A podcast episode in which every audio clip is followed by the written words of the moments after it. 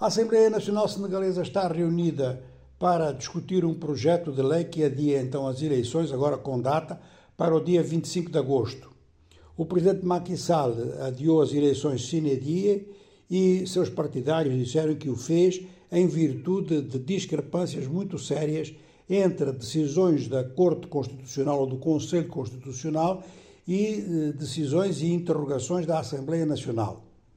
Aqui há, portanto, duas leituras, porque a oposição está a dizer que essas discrepâncias foram provocadas intencionalmente para adiar as eleições e prorrogar de facto o mandato de Macky Sall, coisa que os partidários do presidente negam terminantemente.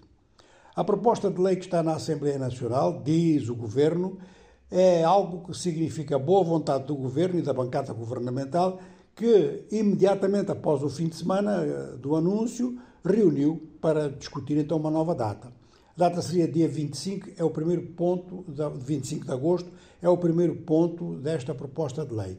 Mas há um segundo ponto que levanta problema. É que pede a Macky para ficar no poder até a posse do seu sucessor. Ora, a oposição diz que não há referência ao fim do mandato presidencial no dia 2 de abril.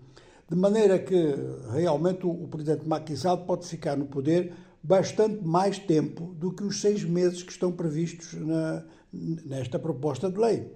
A oposição tentou introduzir então um pedido de esclarecimento prévio e não foi atendida na matéria.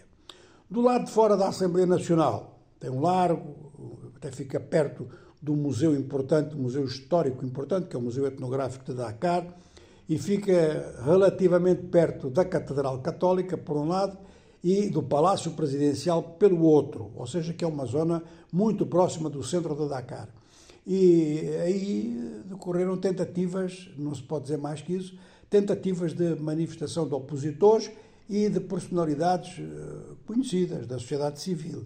Muita gente está a pensar que o Senegal vai atravessar um período em que, primeiro, o governo e a oposição estão de costas voltadas e não conseguem linguagem comum.